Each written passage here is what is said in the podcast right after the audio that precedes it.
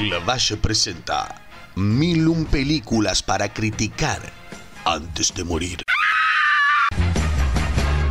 Muchas gracias Martín Gallo por esta hermosa presentación y a ustedes por estar del otro lado. Mi nombre es Laura Valle y los invito a acompañarme en este recorrido por la historia del cine criticando cada película en el listado de Steve Schneider. No será una tarea fácil, pero sí divertida, mientras recordamos clásicos amados por todos y tal vez, solo tal vez, descubrimos películas que se transformarán en nuestras favoritas. Acompáñenme, empecemos.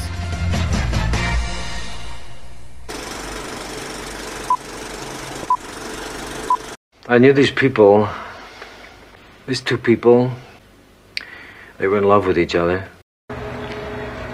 I can't see you, but I know you're here. I wish I could see your face. Just look into your eyes and tell you how good it is to be. En el día de hoy tenemos una dupla. Agarramos dos películas de un director que tiene tres en el listado. El motivo por el cual solo hago estas dos es porque ambas son historias de amor. Ambas tienen un promedio de 98% en Rotten Tomatoes, con un crítico diciendo, aunque empieza fuerte, al final decae. Por un lado, un hombre que aparece en el desierto y debe enfrentar su pasado mientras se embarca en un viaje con su hijo. Y por el otro, en Berlín, la rutina de un ángel se ve afectada cuando se enamora de una mortal. Estoy hablando de París, Texas, del año 1984 y Las Alas del Deseo de 1987, dirigidas por el señor Wim Wenders. Wim Wenders, sí, está bien dicho, vamos a decir que sí. Con guiones de L.M. Kit Carson, Sam Shepard, Peter Hanke, Richard Reitier y Wim Wenders. Y con las actuaciones del gran Harry Dean Stanton, Dean Stockwell, Natasha Kinski, Bruno Gans, Otto Sander, y Peter Falk. Quiero empezar con las Alas del Deseo porque es la primera película del listado que después se hizo una remake. En este caso estoy hablando de, bueno, Un ángel enamorado. Aunque si me pongo a pensar ahora, Suspiria es la primera película de la que hicimos que tenía un remake, pero la remake de Suspiria no la vi y Un ángel enamorado sí. Hace muchos años que vi la película de Nicolas Cage y todavía no me puedo sacarlo empalagoso de encima. Ya me imaginaba de por sí que la original iba a ser diferente, pero quería saber cuánto. Y la verdad es que mucho. Lo que tienen en común es el concepto, o sea, un ángel que se enamora de una persona que es una mortal. Listo, ahí termina. En las salas del deseo ella no lo puede ver, no es médica sino que es acróbata, no hay que tirarse de ningún edificio, no hay atardeceres ni amaneceres que están todos los ángeles juntos. La relación entre ellos es muy diferente en esta película de Wim Wenders. Así que nada, agarraron un concepto y ya está, dicen lo que quisieron. Pero las diferencias más allá de estas cosas técnicas que estoy mencionando. Se podría decir que las salas del deseo es más que nada un divague. Un divague en el hecho de que, bueno, empieza la película y vemos cómo el ángel va de lado a lado y escuchamos los pensamientos internos de la gente.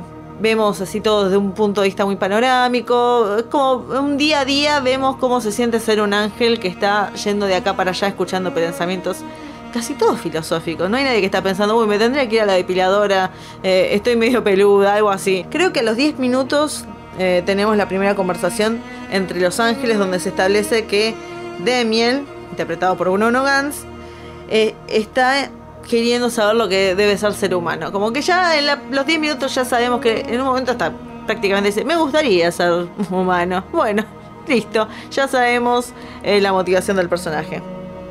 Divagamos en una librería, vemos un viejo que está viendo un libro sobre la guerra. Tenemos al otro ángel que es eh, que se llama Casiel, interpretado por Otto Sander, que también lo sigue analiza al, señor este. Pero no, no lleva mucho ese personaje, ¿eh? estamos siguiendo al otro ángel, que también tiene un momento de su historia porque eh, ve a un hombre suicidarse y no puede hacer nada para evitarlo. Esa sería como su mini historia que no, no cambia mucho en sí la historia general. Pero bueno, tenemos eso. Y finalmente, bueno, tenemos el personaje de Daniel, de Damiel, que va al circo y ahí se enamora de la acróbata. Y yo dije, bueno, este es el momento en que ya lo ve o algo así. No, no pasa nada. Él simplemente la escucha en sus pensamientos y la empieza a seguir. Por momentos, esos, esos momentos en, que lo vemos todo desde el punto de perspectiva de ella, del, mortal, eh, la película se transforma a color y el resto es todo en blanco y negro. Que pensé que cuando cambió de color dije, ah, bueno, ahora va a ser todo de color. No, volvió a ser blanco y negro. Pero bueno, él la sigue, pero después volvemos, eh, él y su amigo Casiel van a un set de filmación donde están haciendo una película. Hay un personaje, bueno, ahí está el actor interpretado por Peter Falk que le quiere dibujar a la gente, se prueba diferentes sombreros. Como se podrán dar cuenta, estamos como divagando con eh, Los Ángeles todo este tiempo. Eh, pero sí, de a poco, Daniel va a empezar a demostrar que está muy interesado en esta acróbata, interpretada el personaje de Marion, se llama Marion. y ese sería como la meta. Aunque no hay mucho diálogo de no, no lo hagas, nada de eso. Es como que el tema es cuándo lo va a hacer. Y hablando de Marion, quisiera detenerme este momento y decir dos cosas.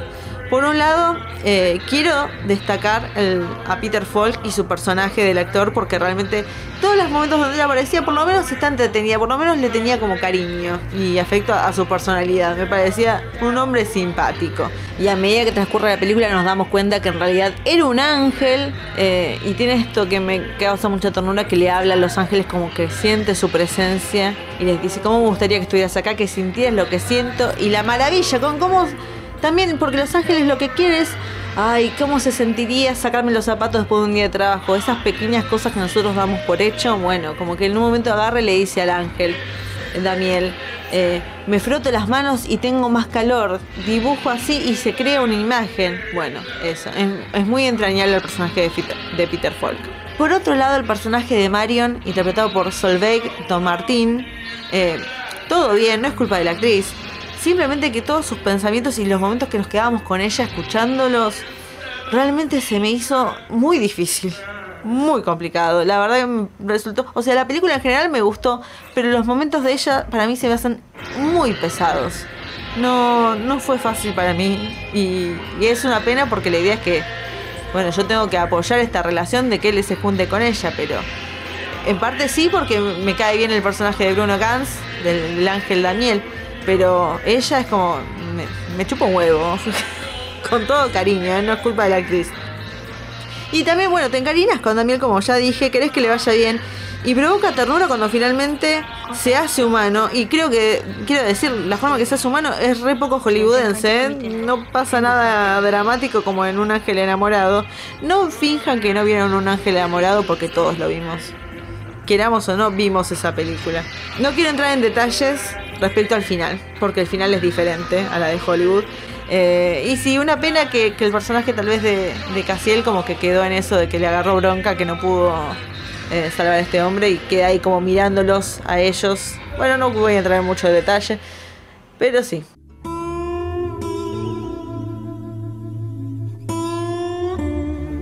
Ahora, el momento que esperaba, donde hablo finalmente de París, Texas. Yo fui un estudiante de cine, eh, por si les interesa saber, eh, y una de las clases la tenía con Benjamín Ávila, que es un director semi conocido eh, de Argentina, que hizo la película Infancia Clandestina. Y en una de sus clases nos mostró dos escenas de una película. Y esta película obviamente era París, Texas. Cuando vi esas dos escenas, cuando vi la, la segunda en particular, realmente fue como, muéstrenme ya esta película, porque es algo tan atrapante yo creo que una es una de las escenas mejores logradas en la historia del cine. Nunca nada fue tan atrapante como esa escena, justifica toda la película. Eh, la película en sí es buena, pero esa escena la lleva a otro nivel que para mí todo el mundo tiene que verla. Todo el mundo tiene que ver la película, tienen que ver esa escena, es increíble. Y que nada más es una conversación, es una persona contando una historia eh, que te atrapa. Son 15 minutos y, y te mantiene completamente atrapado. Eh, se te pasa volando y, todo se debe, bueno, al guion y a la maravillosa actuación de Harry Dean. La gente lo ve, o sea, yo fui a ver Los Vengadores y él aparece y me entusiasmé tanto y al mismo tiempo decía, toda esta gente que está viendo la película, la mitad más de la mitad no tienen idea quién es este tipo, no saben la gloria de actor que es lo cual es una pena porque es un gran actor y lo demuestra en esta película, donde, bueno, vamos a empezar desde, yo empecé hablando de la escena, eh, tenemos a su hermano, eh, Walt, que lo está buscando a Travis, que es el personaje de Harry Dean Stanton, porque hace cuatro años que desapareció. Eh, su mujer también desapareció y lo único que tienen es a su hijo que un día apareció en su puerta diciendo que lo habían dejado ahí. Entonces lo buscan en el desierto, finalmente lo encuentran y en esto de, tratar de reconstruir un poco la relación con su hijo, sin o sea, pierde la memoria en cierta medida, no sabe qué le pasó, como que sentís que no está hablando mucho, algo le pasó que lo dejó afectado, no se expresa muy bien, se porta como un chico. Eh, y como él cuando finalmente decide no solamente reconstruir la relación con su hijo, sino ir a buscar a, a su exmujer, a la madre del chico. Que es como un doble road trip, se podría decir. Tiene sus momentos jocosos porque Travis no quiere viajar en avión y quiere viajar en el mismo auto que fue. Eh, y esas cosas que te provocan ternura en el personaje. Es entretenida, tiene como más trama que las alas del deseo. Es más hollywoodense, si se le puede decir, aunque no es tan hollywoodense. Eh, pero se pasa mucho más rápido eh, que el anterior. y ya el título lo dice todo. Porque esto es justamente lo que va a la película París, Texas. Que es esta idea de aquel lugar que suena a París y pensás en Europa, pensás en algo elegante y después te traes Texas. Entonces es aquello lo que uno, eh, como estar tan cerca de algo querido, pero en realidad es, es la realidad. O sea, uno sueña con Francia, pero en realidad está en Texas. Y eso es algo que se menciona en la película cuando él, Travis, cuenta que eh, su padre siempre hacía el mismo chiste que conoció a, la madre en París, Texas. Y esto es lo que representa estos personajes que quieren conseguir algo que no pueden tener y tienen que conformarse con lo que tienen. Y una historia de amor trágica. Pero no te, ah, durante toda la película vos querés entender qué fue lo que pasó. Y esa es, por eso digo, esa escena. Ya por verla sola la escena funciona cuando la ves en la película es como que te da un cierre especial. Eh, después de esa escena, la película sigue un poco más, pero para mí es. La estoy vendiendo y créanme que vale la pena. Cumple con todas las expectativas que les estoy creando. Es increíble. Natalia Kinsky tiene un, momento muy importante porque su personaje no aparece hasta el final de la película. Es importante cuando ella aparece. Y todo lo que ella tiene que hacer es reaccionar a lo que le está contando Harry Dean que para mí es, es casi tan importante como la actuación de él, porque tenés que reaccionar acorde a lo que te están diciendo, y ahí nos damos cuenta de lo que está pasando. Eh, es un éxito. Esta película, las alas del deseo está muy bien, pero para mí Paris, Texas va a estar siempre en mi corazón y creo que todos la deberían ver. Datos de color. Empezamos con Paris, Texas. El personaje de Travis no habla hasta los primeros 26 minutos de película. Que es la favorita de Kurt Cobain y de Elliot Smith. Eh, o casualidad, dos eh, cantautores que se terminaron suicidando. No quiero que piensen que por ver la película se van a deprimir y no va a pasar nada, eh. da esa casualidad. Aunque Sam Shepard, que es un autor muy reconocido en Estados Unidos y que trabajó otras veces con Wim Wenders, eh, empezó escribiendo el guion. Habían dicho como, bueno, empezamos a escribir el guion y vemos cómo se portan los actores y de ahí seguimos. Que es para mí vagancia pura, porque decir, bueno, después lo hago, después lo hago, se tuvo que ir a hacer otra cosa. Eh, y el responsable de mi escena favorita terminó eh, cubriendo el resto del guion y creó esa escena tan, tan querida para mí, que es, y le tengo que agradecer, LM Kit Carson. Así que gracias, amigo, te, la, rebanco. Ahora, de las salas del deseo. Peter Falk aceptó hacer la película por teléfono, hablando con Wim Wenders. Nuevamente, no había un guion preparado. ¿Qué cosa, Wim? Para mí que tiene las ideas y después dice, bueno, después hago un guion así, nomás. Y le sale bien, ¿eh? Pero Peter Falk dijo, estoy acostumbrado, ya he trabajado con John Casavetis de esta manera, así que por teléfono dijo, lo hago, no importa el guion, no te preocupes, me voy a Berlín. Y bueno, al ser ubicada en Berlín, en la época del muro, del muro de Berlín, eh, no podían filmar en el muro, entonces tuvieron que crear uno falso. Que eh, tuvieron que hacer dos, porque el primero los recagaron, hicieron uno de madera, llovió y se arruinó el muro falso. Así que ahí tienen los datos de color películas para recomendar. Yo tengo que decirlo, para mí tendrían que ver, eh, eh, me parece un gran ejercicio siempre ver eh, una película original y su remake y hacer comparaciones y por eso les digo, sin ningún problema, no tengo vergüenza, vean Un ángel enamorado, película de Brad Silverling, pobre Brad Silverling eh, que decidió hacer esta película eh, del año 1998. Y por otro lado, si quieren hacer trifecta Wim Wenders historias de amor, porque estas son historias de amor, eh, vean una de él que a nadie le gustó, excepto a mí. A mí me gusta esta película, me acuerdo de haberla vista. Está inspirada en la historia de Bono, ¿eh? Bono vio este hotel que se llama el Hotel del Millón de Dólares, que es el nombre de la película. Dijo, "Mm, ¿qué habrá pasado en ese lugar? Bueno, y ahí se creó toda esta historia, eh, la cual dirigió Wim Wenders con eh, Jeremy Davis, Mila Jovovich y el señor Mel Gibson. Eh, hubo un asesinato y Mel Gibson se pone a investigar quién pudo haber sido dentro de ese hotel. Eh, los personajes están un poco pirados y todo eso. A mí me encantó la película cuando la vi, pero la vi hace mucho tiempo. Pero se las recomiendo. Véanla.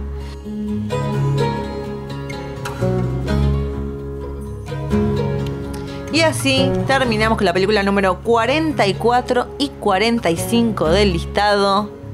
Cada vez más cerca de los 50, ¿eh? ¿Quién diría?